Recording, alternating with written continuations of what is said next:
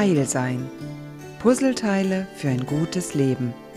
Mit der Therapeutin und Autorin Mechthild Rex-Najuch. Ein heiles und gutes Leben sind Dinge, die sich, glaube ich, jeder Mensch auf dieser Welt wünscht. Und kaum einer könnte sagen, wie es geht.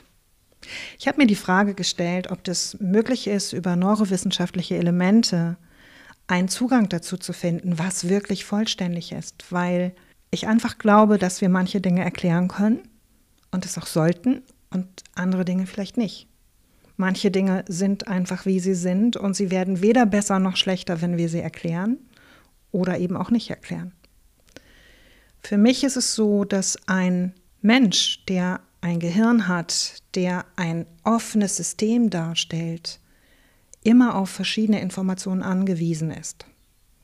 Jetzt leben wir in einer Welt, wo die Informationsdichte so groß ist, dass es gut geeignet sein könnte zu glauben, dass es gar nicht gut ist.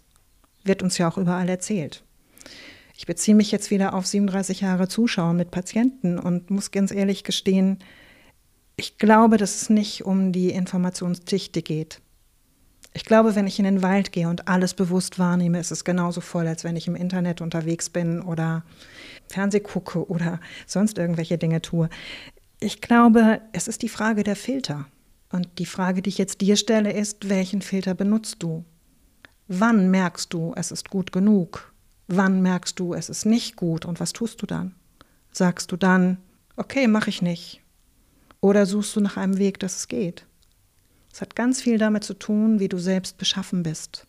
Es ist also die entscheidende Frage, was weiß ich eigentlich über Filter? Und es gibt ein paar Elemente, die natürlicherweise als Filter zur Verfügung stehen. Dazu gehört zum Beispiel Muskelkraft. Wenn ich also einen Körper habe, der einigermaßen trainiert ist, dann habe ich einen Filter, wo meine Sinne anders mit der Umwelt umgehen. Eine andere Form des Filters ist, wie viele Pausen am Tag brauche ich? Und was bedeutet eine Pause? Manchmal ist eine Pause einfach nur einen anderen Kanal zu benutzen. Und ein anderes Mal könnte es sein, dass wirklich gar nichts tun das richtige Mittel ist. Und die Wissenschaft bestätigt beides. Die Wissenschaft bestätigt, dass das einseitige Fokussieren sich genauso nachteilig auswirkt wie niemals eine Pause machen oder nur Pausen zu machen. Also alle drei Varianten sind ungünstig. Und ich komme ja aus den Jahrgängen, wo man gelernt hat, Fleiß ist ein Wert. Und für mich ist es so, dass ich glaube, dass eine Vorstellung von Trägheit, eine Vorstellung von Faulsein mir ganz schwer fällt. Und ich vermute, dass es ziemlich viele Menschen gibt, denen es so geht dass sie glauben, sie müssten immer etwas tun.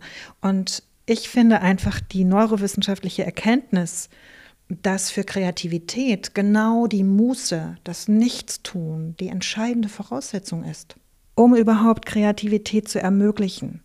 Das heißt, wenn ich etwas erschaffe, und das ist das, was der menschliche Geist am liebsten tut, er mag erschaffen, das ist etwas, was jedem zu eigen ist. Und wenn wir dafür keine Zeit mehr haben, weil wir nicht genügend Muße haben, dann leuchtet es mir ein, dass wir weniger zufrieden und weniger glücklich sind, als wir es sein könnten.